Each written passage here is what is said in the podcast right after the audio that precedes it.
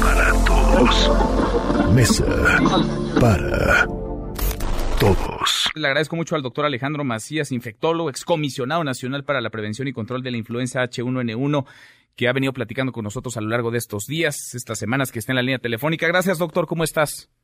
Bien, Ana, el gusto de estar contigo y con tu auditorio. No estamos en fase 2, pero vamos para allá, doctor. Sí, vamos para allá casi seguramente. Em, yo también he comentado algo que escuché ahorita de los reporteros, que probablemente algunos casos se han escapado a la detección, eso sí puede ser.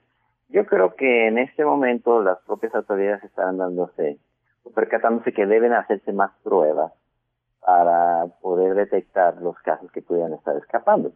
Es en ese momento cuando las pruebas sirven. En el futuro, cuando ya tengamos mucha gente con fiebre y tos y ya no hay influenza, pues ya va a ser coronavirus y ya no vamos a necesitar las pruebas.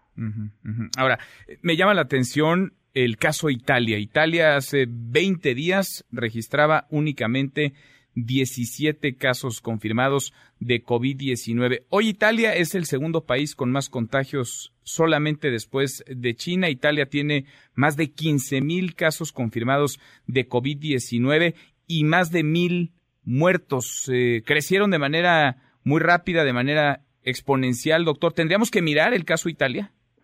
Es que eso puede pasar en cualquier lugar, sobre todo si en un principio no nos percatamos y no logramos hacer la mitigación. Eh, hay que decir que el caso de Italia no es, eh, no es, no es menor que el de China, y de hecho sustancialmente mayor. Consideren que la población de China es 20 veces mayor que la de Italia y los casos son acá cinco veces más. Si uno viera los casos por millón, el problema que han tenido en Italia es cinco veces mayor que el problema de China. Sí, claro. Y, es mucho peor. Eso en efecto puede pasar en cualquier lugar del mundo porque no tenemos suficientes camas de terapia intensiva. Por eso está bien exigirle al gobierno que haga su trabajo, pero también nosotros, Manuel, tenemos responsabilidades individuales. Ya entrenarnos, no estarnos eh, higienizando las manos, no estarnos tocando las partes húmedas de la cara. Eso lo tendríamos que hacer ya desde hoy, todos. Desde hoy ya, eso, eso vale más que esas acciones de distanciamiento social que eventualmente tendrán que hacer. Pero cuando ya entre la eh, pandemia de manera parejita, digamos, el virus se encuentra en cualquier superficie. Entonces, si te toca, tocas cualquier superficie y está el virus, luego te picas la nariz, bueno, pues tú te estás poniendo el virus. Y eso vale más ya que lo vayamos entrenando. Yo he dicho un poco en broma, un poco en serio, que la gente que no pueda hacer eso, que no no alcance a hacer esa costumbre, se eche en la bolsa un chile o un chile habanero, ¿verdad? y que a rato a rato lo saques para verlo. Entonces te vas a acordar porque eso lo vamos a necesitar y eso ya hay que hacerlo desde este momento. Sin duda. Ahora, doctor, hay muchas preguntas en el aire y hay quienes preguntan genuinamente, ¿debo o no llevar a mis hijos a la escuela? Hay escuelas que ya de plano decidieron suspender clases, no solamente el caso del TEC de Monterrey, escuelas eh, secundarias, preparatorias, primarias, el Junípero, por ejemplo, el Colegio Americano. Eh, ¿Debo o no llevar a mis hijos a la escuela? ¿Puedo o no salir a comer a un restaurante? ¿Tomo o no un vuelo que tenía ya programado, doctor? ¿Hasta dónde la prudencia y hasta dónde el pánico y la paranoia? Sí, yo creo que aquí la información sí nos la tiene que estar dando la, la, la Secretaría de Salud. ¿Qué tan intenso está el virus?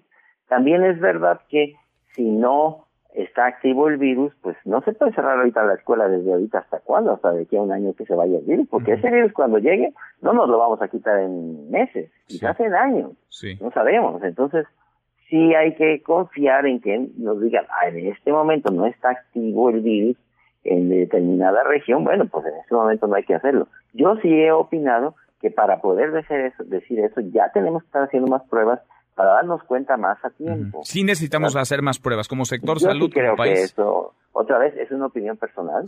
Ellos han hecho sus cálculos matemáticos, yo, en este caso, ahora sí que yo tengo otros cálculos. Este, yo creo que hay que hacer más pruebas para darnos cuenta y, tener un mejor una mejor idea del mapa de la República. Somos 32 estados en la República. Hacer unas cuantas pruebas todos los días en cada estado nos va a permitir mapear mejor la situación del virus en la República para poder hacer las acciones de contención. Y es así tendrán que hacerse en un lugar y sí y en otros no. O sea, si, si hay intensidad, por ejemplo, en Monterrey, pues no hay por qué cerrar las actividades en Acapulco, por ejemplo, ¿verdad? Claro, por supuesto. Eso se tendrá que regionalizar. Es la opinión personal, pero de un experto. También es la opinión del doctor Alejandro Macías, quien fuera comisionado nacional para la prevención y el control de la influenza H1N1. Doctor, gracias como siempre. Saludos. Muy buenas tardes, gracias. Mesa para todos.